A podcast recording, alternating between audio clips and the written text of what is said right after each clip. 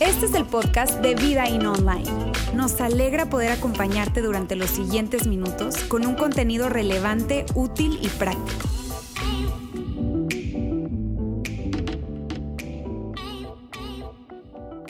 Muy bien, muy buenas tardes, casi ya, eh, unos minutitos para, para que sea tarde. Eh, gracias, gracias amigos, amigas, gracias por acompañarnos hoy aquí en Vida In, en nuestro campus Monterrey. Especialmente si esta es tu primera ocasión con nosotros, es un placer tenerte aquí, gracias. Incluso si estás viendo esta transmisión o escuchando este episodio de nuestro podcast después de que ya ocurrió nuestra reunión, gracias por darte el tiempo. Es un placer para nosotros llegar a ustedes y eh, créeme, eh, insisto, si esta es su primera ocasión con nosotros o conectándote, estamos súper comprometidos a que la experiencia que vivas hoy sea una experiencia relevante, sea una experiencia que agregue valor a tu vida, pero especialmente eh, puedas estar expuesto a un contenido bíblico que sea útil y práctico, por lo tanto, para tu vida cotidiana. Estamos en la tercera parte de nuestra serie, Cómo orar oraciones maduras. Y yo no sé si tú coincides con nosotros, pero... Eh, em, Siendo este el tercero, no es el último, por cierto, vamos a terminar la serie el próximo domingo, pero eh, este tema hemos considerado que es extraordinariamente relevante, especialmente tomando en cuenta los últimos quizá 20 meses que hemos vivido.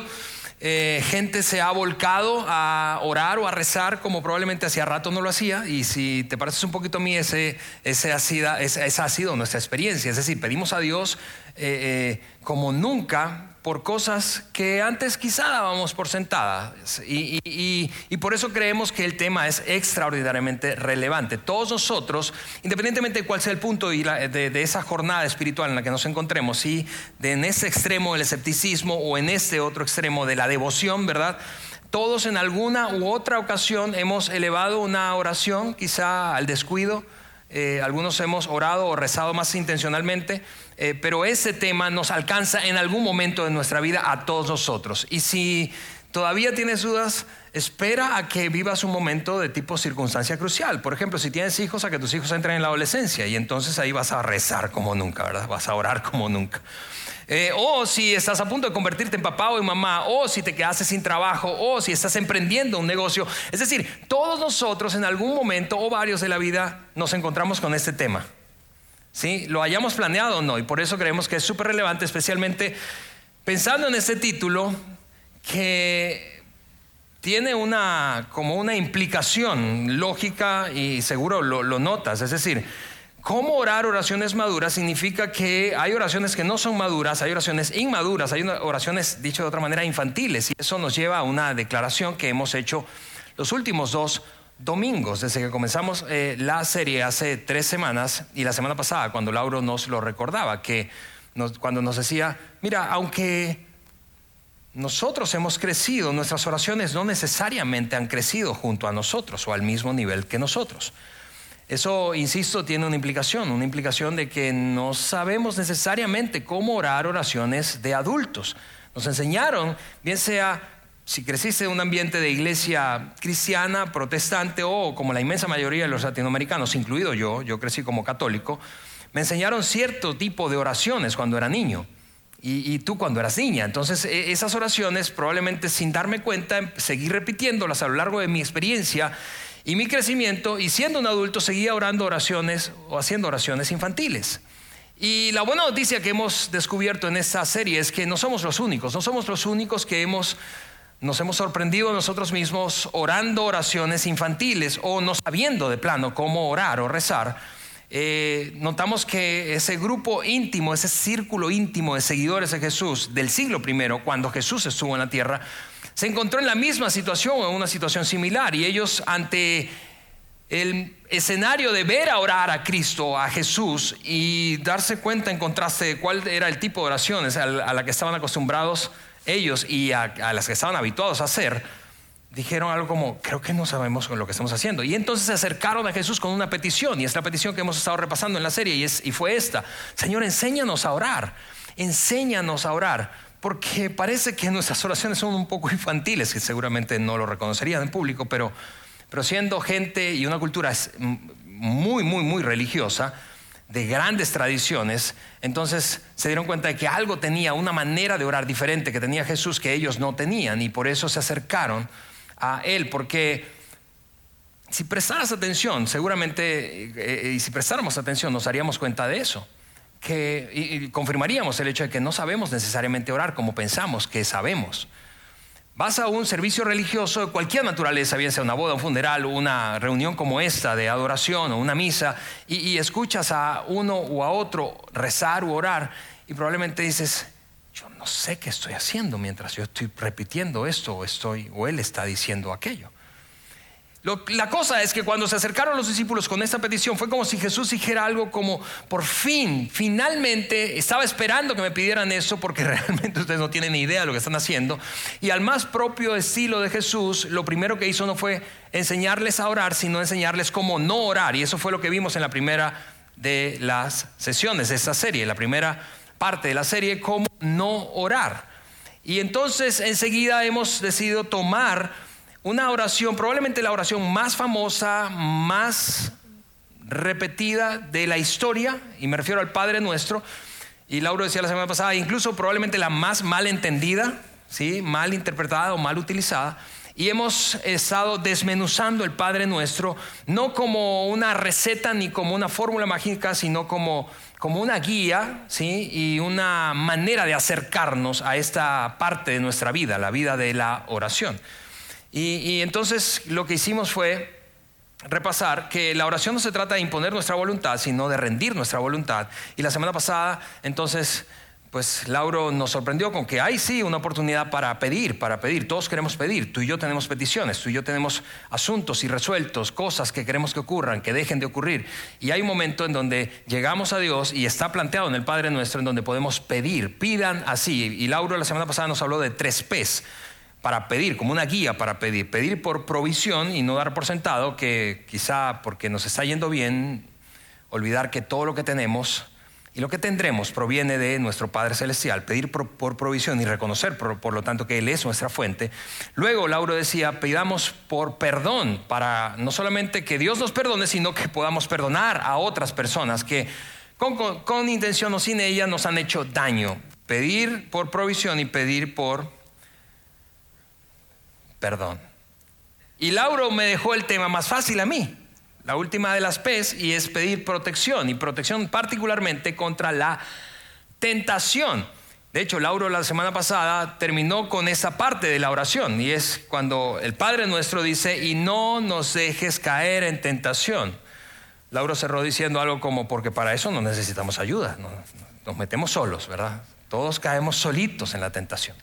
El, punto es que detrás de esta petición de protección contra la tentación, y de eso es lo que vamos a hablar hoy, específicamente de esto, hay, seguro lo notas como yo, hay, hay, hay una implicación detrás, hay un, hay un supuesto detrás. Y el supuesto en principio, obvio, es que algo o alguien a ti y a mí nos empuja, nos seduce de tal manera que nos deslizamos en la tentación. Es decir, hay alguien o alguna fuerza, una influencia que nos mete en tentación. Eso me lleva a la pregunta, ¿qué es lo que te guía a ti, te influencia a ti, me influencia a mí hacia caer en tentación? ¿O quién es el, que nos guía o quién nos guía hacia la tentación? Y, y déjame, entonces, habiendo dicho eso y poniendo esa pregunta en tu mente, ¿quién te guía? ¿Quién te influencia a caer en tentación? Y ya sabes, la tentación podríamos definir un montón de formas de, tentaciones, distintas unos de otros. Quizá nos parecemos mucho más de lo que reconoceríamos eh, en términos de tentación, de qué nos tienta, y vamos a hablar un poquito más de eso eh, eh, en unos minutos, pero déjame hacer un gran paréntesis ahora aquí, un paréntesis y luego vamos a regresar a este texto, porque si hay una influencia, si hay alguien invitándonos, seduciéndonos, o algo invitándonos o seduciéndonos a caer en tentación, es porque detrás, insisto, tú y yo somos entonces y por lo tanto influenciables. Lo que me lleva en este paréntesis que te digo que quiero hacer es a una invitación que Jesús siempre hizo y mantuvo, se mantuvo haciéndola siempre, siempre, siempre, aún en sus momentos más difíciles. Y la invitación fue esta, hablando de influencia y hablando de guiar, sígueme. Él le dijo a cada persona básicamente con la que, con la que interactuó, sígueme, sígueme, sígueme, sígueme. Ahora, si tú y yo hoy, hoy en día, eh, alguien nos extendiera esa invitación, probablemente la pregunta inmediata sería, ¿A dónde? Que te siga a dónde, ¿no? ¿A dónde vamos? O sea, antes de responderte y antes de animarme a seguirte. Pero en el siglo primero era, el contexto cultural era muy diferente, especialmente en la, en la cultura judía. Había muchísimos maestros eh, y por lo tanto era constante esta invitación de sígueme, sígueme, sígueme. Y la pregunta no era a dónde, sino a qué, hacia qué me quieres llevar. ¿Qué es lo que quieres que haga o deje de hacer? Porque esa invitación tenía constantemente detrás una implicación. Y la implicación es esta, era esta. Cuando Jesús dijo, sígueme, es déjame, básicamente en términos actuales sería algo como esto, déjame guiarte o déjame liderarte. Déjame liderarte. Aunque tú y yo, te repito, preguntaríamos, ¿a dónde la, la cosa es que seguir, en este caso a Cristo, a Jesús, tenía una implicación? tenía una implicación, tenía un conjunto de debes hacer o debes dejar de hacer, tenía una implicación, deberías, quien, quien seguía a Jesús entonces, tras esa invitación, entonces típicamente lo, lo, lo hacía con ciertos actos, acciones, acciones que confirmaban que estaba siguiendo a Jesús o no. Y Jesús planteó constantemente, hablando de esa invitación, unas expectativas muy claras. ¿Qué es lo que esperaba? ¿Hacia qué estaba invitando a cada uno de ellos? eran, eran, era, era súper exigente eh, esa, esa, expectativa, al punto de que al llegando, acercándose al momento de su muerte, básicamente nadie ya le estaba siguiendo, porque, porque la expectativa era, era, sumamente alta. Menos y menos, y menos gente estaba interesada en un, en un, mensaje tan confrontador, en un mensaje que demandaba tanto de, de quien lo escuchaba y que quería animarse a seguirlo, y claro, ocurrió la muerte y eso fue definitivamente como la sentencia que no debimos haber aceptado la invitación en principio, pero tras la resurrección todos se volvieron a reunir alrededor de la enseñanza y de la misma invitación, seguir a Cristo básicamente significaba renunciar a sí mismos y abrazar todas aquellas enseñanzas que Él había establecido. Él nunca cambió la invitación y eso es algo curioso. Porque la iglesia históricamente y seguramente, a, pesar de que quizá la mayoría no seamos unos estudiosos de la historia de la iglesia, universalmente digo, seguramente te has dado cuenta que la iglesia a lo largo de la historia sí cambió esa invitación, a una invitación mucho más sencilla, mucho más aceptable, mucho más popular, mucho menos demandante. ¿Sí? La iglesia redujo o transformó esa invitación de sígueme y que era muy exigente a una mucho más sencilla y digerible y era esta o es esta. Cree, cree, simplemente cree, cree, no importa que no sigas, cree. ¿Por qué? Porque seguir es muy demandante, insisto. Por eso es que entonces a lo largo de la historia, versículos como Juan 3:16, que se dice es el versículo más famoso de la Biblia, ese que dice, porque de tal manera amó Dios al mundo que entregó a su Hijo unigénito para que todo aquel que en Él cree no se pierda, sino tenga vida eterna. Y no digo que ese versículo está mal, está súper bien. ¿sí? Lo que digo es que en cambio otros versículos no se hicieron tan, tan famosos y populares, dichos de Jesús mismo. Por ejemplo, si yo preguntara aquí, gente que tiene historia de iglesia, es decir, tiene, tienes años asistiendo a una iglesia, o estudiando, leyendo la Biblia, alguna vez y, tienes la costumbre de memorizar algunos versículos, si yo te preguntara, ¿tú has memorizado alguna vez Mateo 16, 24? ¿Alguien? No tienes idea de lo que estoy hablando, ¿verdad? Pues yo tampoco he memorizado ese versículo, pero eso es lo que dice ese versículo. Eso es lo que dice ese versículo. Si alguien, palabras de Jesús, si alguien quiere ser mi seguidor tiene que renunciar a sí mismo, tiene que negarse a sí mismo. Una versión distinta usa en vez de seguidor discípulo. Si alguien quiere ser mi discípulo, tiene que negarse a sí mismo y tomar su cruz. Ese es el famoso versículo de tomar su cruz o la famosa frase. Lo que digo es, insisto, es que a pesar de que la iglesia redujo la invitación a creer, un acto solo de creer, la invitación original no era creer, era seguir. Era déjate liderar por mí. Esa era la invitación de Jesús. Déjate liderar por mí, déjate influenciar por mí, déjame guiarte. Sí, también en esa área de tu vida que no quieres que nadie te guíe. Déjame liderarte. Esta fue la de la iglesia, digo, históricamente una reducción lamentable. La reducción de cree en mí es una reducción lamentable. ¿Por qué? Porque ser un creyente de Jesús no necesariamente significa ser un seguidor de Jesús. Seguramente estás de acuerdo conmigo en eso. Y por eso, de hecho, es que muchos de nosotros hemos repelido la experiencia de asistir a una iglesia porque pensamos, aunque no usemos esta fraseología, ¿verdad? Que estoy usando hoy, pensamos, no, ahí hay un montón, una bola de hipócritas, porque esa es gente que se da golpes de pecho, pero su vida es un desorden. Yo los conozco. Lo que estamos diciendo, en otras palabras, es, esa gente cree, pero no sigue. ¿Sí o no? Esa gente cree, pero no sigue. Por lo que esta oración, esta oración, esta parte de la oración del Padre Nuestro, en general todo el Padre Nuestro como guía, ¿verdad? Pero esta parte que estamos hablando hoy, es una oración madura, es una oración para gente grande, es una oración no infantil, es una oración consciente.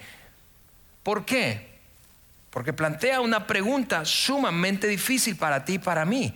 ¿Realmente realmente, y mira, e, ese es el momento en donde el, mensaje cambia de velocidad. Sí, no digo la velocidad de Roberto Bautista, sino de... cambia de velocidad en términos de intensidad y profundidad. Porque es, el mensaje, es esa parte del mensaje donde experimentaremos tensión.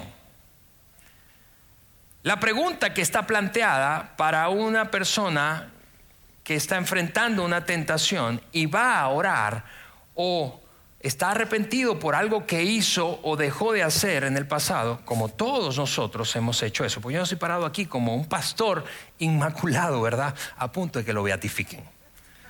Yo estoy parado aquí como una persona común y corriente como tú, un hombre casado, con hijos, eh, en, la crisis de la mediana edad.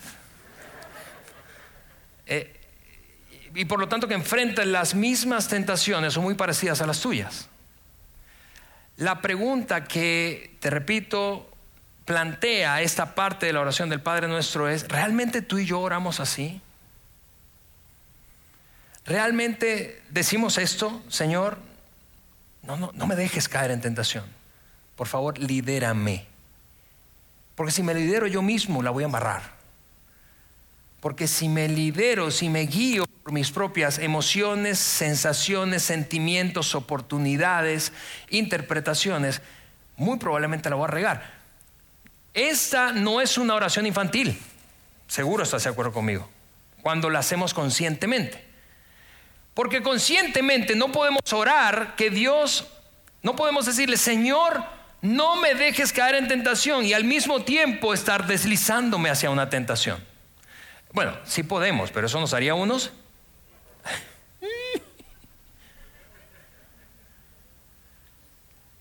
Insisto, no podemos hacer una oración como esta conscientemente y al mismo tiempo estar deslizándonos hacia la tentación, porque eso me haría un hipócrita. Ahora, para nuestra paz personal, todos estamos o hemos estado en ese territorio, ¿no es cierto? Sí, cuando estás orando, ay Señor, ayúdame a no comérmelo, que no me lo coma, que no me lo coma, que no me lo coma, que no me lo coma. Y, te lo, y, lo que estás es deslizándote. Estás orando frente a ese pastel, ¿verdad? De tres mil calorías. Pero ese pastel puede ser de chocolate o ese pastel puede tener nombre de hombre o mujer. Ese pastel puede tener nombre de cantidad o de un tipo de negocio o de una llamada o de una relación. Es decir, no podemos, insisto, hacer esto. Y es súper, súper, súper curioso, porque hablando de ser tentados, que todos nosotros lo somos, en un montón de situaciones distintas, por razones probablemente diferentes, pero hablando de tentación, el autor de otro libro del Nuevo Testamento, llamado el libro, o como tiene como título el libro de los Hebreos, habló precisamente que Jesús fue tentado en todo. De, hecho, quiero leerte un par de versículos respecto a eso. Porque no tenemos a un sumo sacerdote, y aquí está refiriéndose a Jesucristo, no tenemos a un sumo sacerdote que no puede compadecerse de nuestras debilidades, pues Él fue tentado en todo, al igual que nosotros, pero sin pecado. Ahora, a la luz de esto, el escritor de Hebreos dice, como tenemos un sumo sacerdote, tenemos a, uno que nos representa ante Dios, eso es un sumo sacerdote, o era un sumo sacerdote en el sistema religioso judío, como tenemos a un sumo sacerdote empático que sabe cómo es la cosa, porque sabe lo que tú experimentas y yo experimento, debido a que él fue, fue tentado en eso mismo que tú. La diferencia es que él no cayó, como tú y como yo. Pero a la luz de eso, como empático, dice entonces, agrega el autor de Hebreos, acerquémonos pues confiadamente al trono del Dios de amor para encontrar allí misericordia y gracia en el momento en que las necesitemos. Ahora, eso me lleva de vuelta al punto que estamos hablando. No puedo pedir misericordia para que Dios me rescate mientras estoy planeando deslizarme en la tentación. Bueno, sí puedo, pero ya cubrimos ese punto, ¿nos haría? la cosa es que eso es lo que ha caracterizado al sistema religioso en el que tú y yo crecimos. No importa, insisto, si fue, o la mayoría de los latinoamericanos crecimos, si fue en el extremo del catolicismo o del protestantismo. Es decir, iglesia cristiana protestante o católica o en algún punto intermedio. Lo que ha caracterizado la dinámica de relacionamiento entre el ser humano y Dios, voy a hablar de América Latina solamente por ahora, en América Latina ha sido un juego sumamente perverso, un juego peligroso. Y es básicamente este, peco hoy y pido perdón mañana. ¿Sí o no? Tú, y yo desarrollamos un sistema para eso. La iglesia probablemente no hubiésemos necesitado ayuda de la iglesia, aunque la hemos tenido. Pero ese es un juego perverso. ¿Por qué? Porque lo que, mira, lo que te voy a decir es sumamente eh, difícil de decir y, créeme que he orado para soltarte esta frase. Esto lo que, lo que plantea es que tú y yo y vemos a Dios como un Dios tan senil y tan inepto que no se acuerda de lo que hiciste ayer, que no se acuerda de lo que yo hice ayer, ni la semana pasada.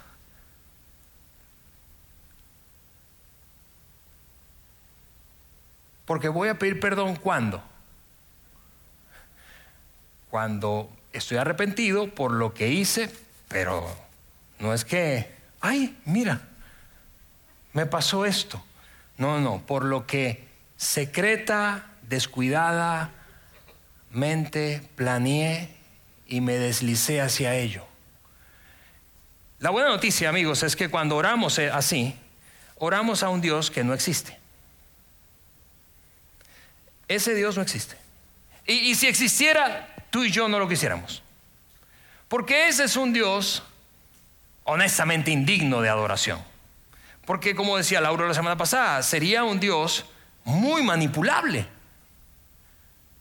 Un Dios como esa fotografía que nos mostró Laura la semana pasada, que sería como un instrumento de limpieza de conciencia.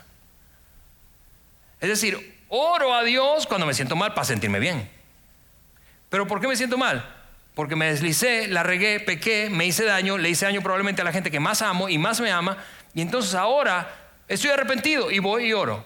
Ahora, vamos, seamos honestos, tú y yo hemos estado allí, no una ni dos veces, muchas veces, y te decía, yo no estoy aquí para decirte qué terrible vergüenza debería darte. No, todos hemos estado allí, todos hemos caído en ese juego. Todos a lo largo de la historia, probablemente, y si fuéramos muy minuciosos estudiando la historia humana y la manera en que hemos planteado el ser humano nuestra relación con Dios, los sistemas religiosos en general del mundo, a lo largo de la historia de la humanidad, han girado alrededor de esta dinámica. Peco y pido perdón. Me deslizo, sé que me voy, me estoy resbalando, pero pido perdón. Con la penitencia lo resuelvo con la hora. Porque ese sistema ha prosperado en, los dos lados, te repito, de este gran eh, abanico del cristianismo. Aquí con las penitencias, mandas, etcétera, etcétera, etcétera. De ese otro lado con la oración del pastor o de mi líder. Ay, ora por mí. E, e, es un sistema honestamente muy perverso. Por, eso es que Jesús enseñó una oración diferente. Por eso Jesús dijo, a ver, no ores infantilmente, ora maduramente, ora con conciencia cuando digas esto, realmente pide protección. Eso es lo que él dijo, vamos a regresar al pasaje, y no nos dejes caer en tentación, sino líbranos, perdón, líbranos del mal, líbranos del mal. Y de nuevo, hacer esta segunda parte de esta declaración, de esta oración, requiere congruencia, porque no podemos orar así y al mismo tiempo estar pensando en hacer el mal. Bueno, sí podemos, pero ya hemos cubierto varias veces ese punto, ¿verdad? Esto nos haría hipócritas. Y tú y yo no queremos ser hipócritas. ¿Es rendición o es hipocresía? Eso es lo que plantea el Padre Nuestro. Y eso nos lleva de vuelta a la misma pregunta con la que inicié. ¿Quién te guía? ¿Quién me guía a mí? ¿Qué me guía a mí? ¿Y por qué me guío a mí mismo hacia la tentación? Porque cada vez que me planteo estas preguntas me doy cuenta que estoy en el umbral del arrepentimiento. Tú sabes, estoy en la entrada del arrepentimiento cada vez que experimento una tentación. Ahora, bajo la superficie de cada tentación que tú y yo experimentamos hay un montón de raíces. Podríamos mencionar muchas, ¿está bien? Es decir, nosotros la regamos, nos deslizamos en la tentación, caemos en tentación por miedo, por sentirnos solos o por miedo a sentirnos solos Podemos caer en, la tentación por ego, ¿sí? O por, o por la necesidad de reconocimiento. Podemos caer en la tentación por codicia, podemos caer en la tentación por, por, la, por el anhelo de satisfacer una necesidad que durante muchos años no has satisfecho y tú dices, no, ya basta, me lo merezco, es hora de pensar en mí. Podemos tú sabes, atar nuestras tentaciones como con hilos invisibles a un montón de razones o raíces diferentes. Pero yo solo voy a mencionarte dos. Dos que no pretendo que sea una lista, tú sabes, como definitiva, de tipo 10 mandamientos, pero dos que me parecen que son comunes para todos nosotros y son las siguientes. Protección, la necesidad de protección y la necesidad de gratificación. Tú y yo caemos en tentación porque queremos protección. Todos queremos sentirnos seguros, seguros no solamente financieramente, seguros emocionalmente, seguros en una relación, seguros, seguros. Tú quieres seguridad, tú quieres sentirte bien, seguro, segura contigo mismo o de ti mismo. Tú quieres sentirte al mismo tiempo experimentar gratificación. Tú y yo queremos experimentar satisfacción. El mensaje, hoy un mensaje súper popularizado en la cultura en general es que el propósito de la vida debería ser ser felices, ¿no es cierto? Eso atiende a esta necesidad. Tú y yo queremos gratificación, tú y yo queremos logros, tú y yo queremos dinero, más dinero, tú y yo, no importa cuánto tengas, si quieres un poquito más, eh, y yo también, pero esas dos seguramente coincidirás conmigo que son raíces de tentaciones comunes para nosotros. Ahora, ¿hay algo de malo per se en estas dos necesidades? No, son legítimas. La cosa es que son terribles líderes. La cosa es que son terribles influenciadores. Hablando de qué nos guía, qué nos influencia, son terribles, son súper egocéntricos. Te van a alimentar. ¿Por qué? Porque son apetitos. Te van a seducir, me van a seducir, pero no nos van a rescatar cuando estemos hundidos, deseando más y al mismo tiempo sintiéndonos más vacíos. Mientras más protección buscamos, procuramos, mientras más autogratificación perseguimos, más vacíos nos sentimos. Vamos, tú has vivido probablemente lo suficiente para darte cuenta de eso. Ninguna relación te sacia plenamente, permanentemente. Ninguna sustancia, ninguna cantidad de dinero, de logros, nada es capaz de saciar esto completa y permanentemente. Te repito, son necesidades legítimas, pero son terribles líderes. Porque a lo largo de tu búsqueda y mi búsqueda de saciar esto, y por lo tanto al descuido, deslizarme en la tentación, habrá heridos, empezando por ti y por mí, y por la gente que nos rodea, típicamente a la que más amamos y más nos ama. Ahora, insisto, no me, malentiendas, son necesidades legítimas, pero no te van a rescatar cuando estés hundido. Y no me han rescatado a mí y, tampoco a ti. Y seguramente tú en ese punto dices, bueno, Ale, no me estás diciendo algo que yo no sé. Y, yo sé que no te estoy diciendo algo que ya no sepas.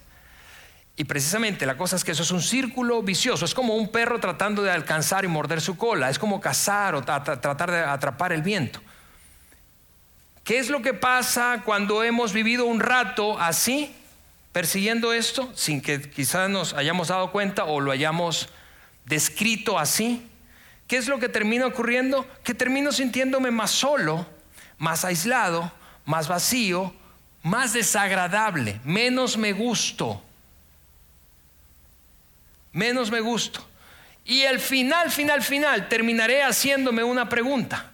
La pregunta que todos los filósofos, cantantes, escritores y artistas, pensadores a lo largo de la historia se hacen es esta. ¿Para qué existo? Después de tanta búsqueda de seguridad y gratificación, ¿para qué existo? Una mejor pregunta probablemente sería, ¿para quién existo? Cuando nos hacemos esta otra versión de esta misma pregunta, ¿para quién existo? Un mundo se abre delante de nosotros. Y mira, yo déjame, déjame decir esto brevemente. Si tú estás aquí por primera vez, probablemente viniste un domingo no un buen domingo. No todos los domingos son así de complicados, de tensos, ¿verdad? Pero, pero quiero decirte algo. Tú has estado aquí.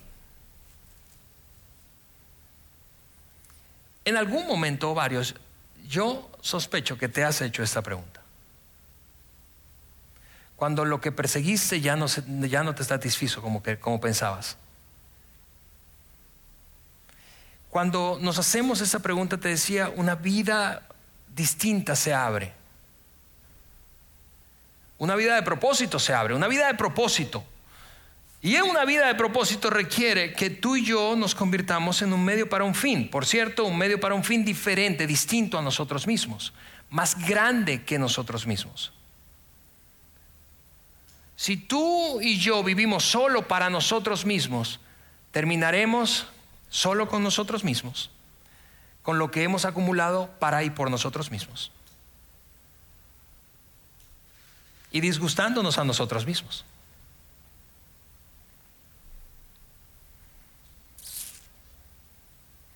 Requiere que seamos gente que piensa y realmente se convence de que la satisfacción realmente la vida plena está más allá de sí mismo. Porque lo que le pasa a los que están cazando, ¿verdad? El viento, como decíamos ahorita, persiguiendo su propia cola, a toda costa, más seguridad, más gratificación, más seguridad, más gratificaciones, que insisto, se quedan eventualmente solos. Y detrás de esa frase, lo que está es esta declaración que seguramente has escuchado probablemente en películas o en algunos amigos que en un ataque de honestidad brutal le abrieron su corazón y te dijeron algo como, tiene que haber más en la vida que esto. Tiene que haber más que todos estos logros. Tiene que haber más que esta acumulación tiene que ver más que la belleza, que la estética, tiene que haber más. Nada de eso está mal, insisto, yo no quiero ser mal interpretado, pero el punto es que eventualmente como son apetitos nos siguen dejando más vacíos. Y lo que realmente una persona que dice esto quiere decir es esto, tiene que haber más en la vida que yo mismo, que yo misma. Y por eso es que la invitación de Jesús es tan poderosa y soluciona todo. Sígueme, porque esa es la otra alternativa, ¿no es cierto? No vivas para ti. La reducción que hizo la iglesia históricamente o ha hecho la iglesia es triste. No basta solo con creer. Jesús dijo esto, el que oye mis palabras y no las pone en práctica es como un hombre que se propuso construir una casa sobre la arena. Y cuando vino la tormenta, su casa se derrumbó. Y entonces cuando se derrumbó fue a orar y a decirle, Señor, ayúdame. No, debiste considerar antes. O, el propio hermano de Jesús, Santiago, el apóstol Santiago dijo, la fe, la fe, hablando de creer versus seguir, la fe sin obras es muerta. Esta invitación es una invitación que al mismo tiempo contiene una promesa.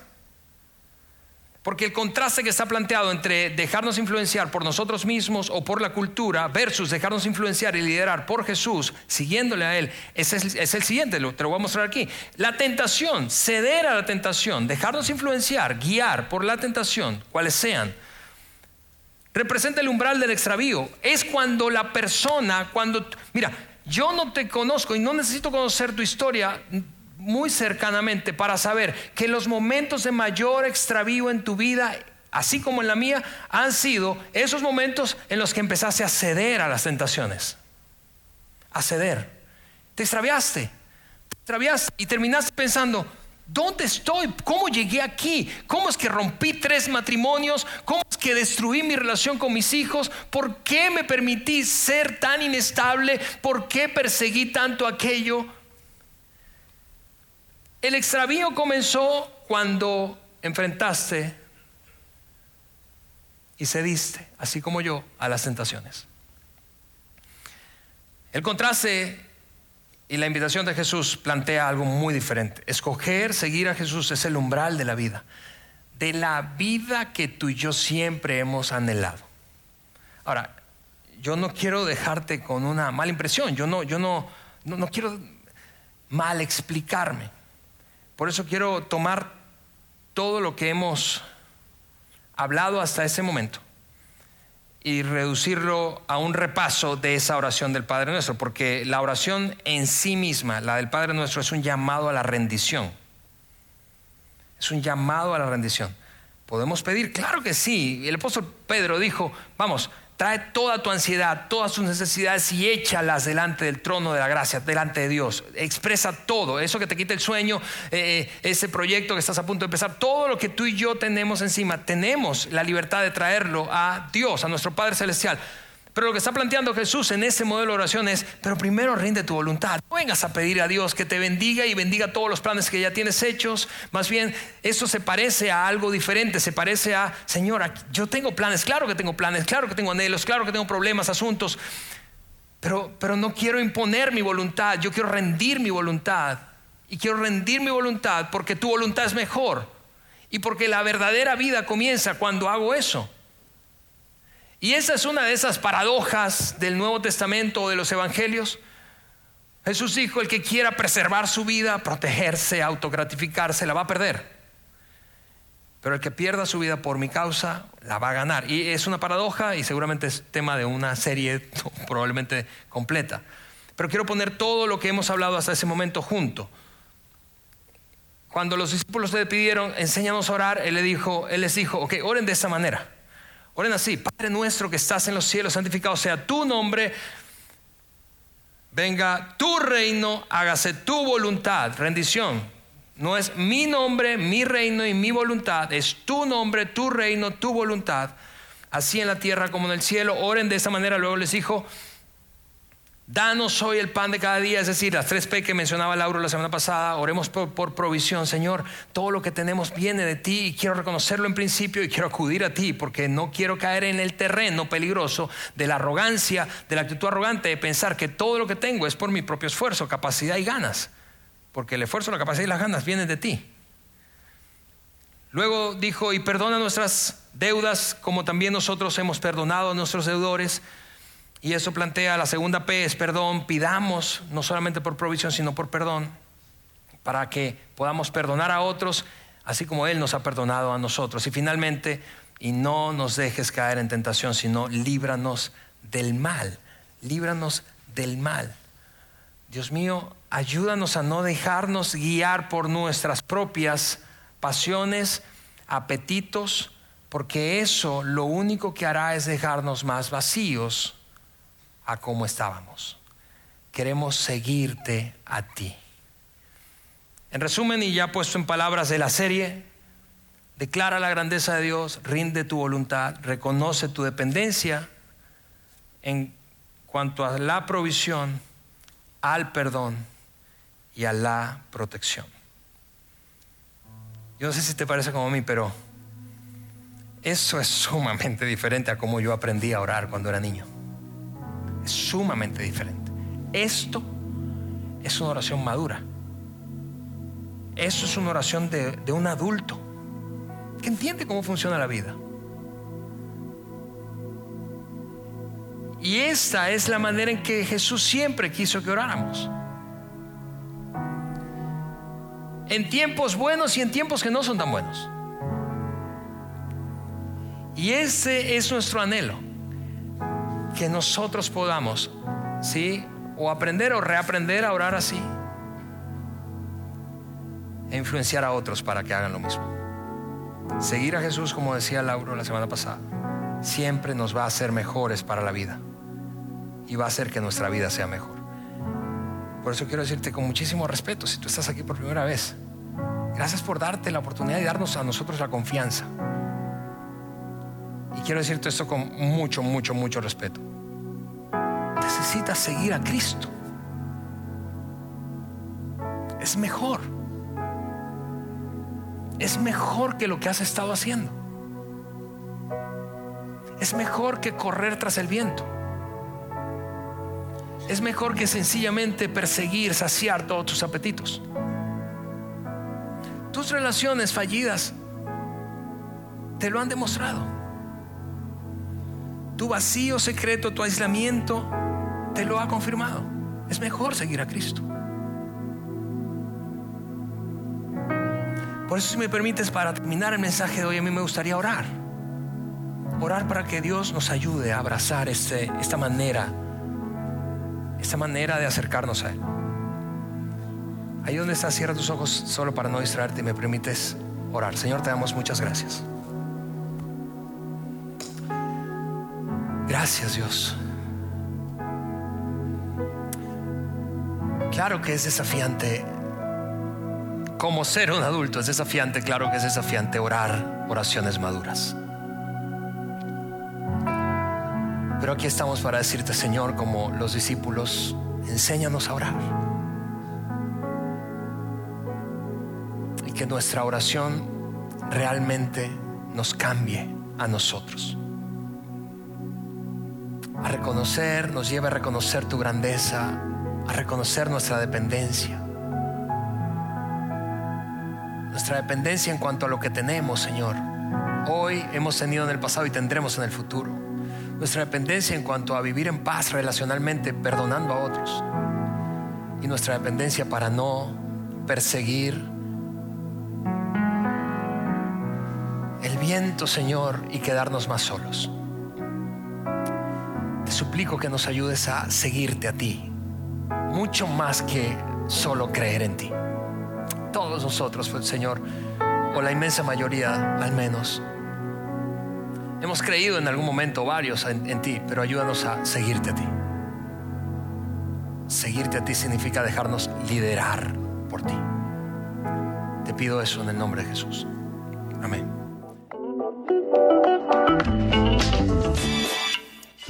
Conectado a los contenidos de Vida In Online a través de nuestro sitio web y de las redes sociales. Muy pronto estaremos de vuelta con un nuevo episodio.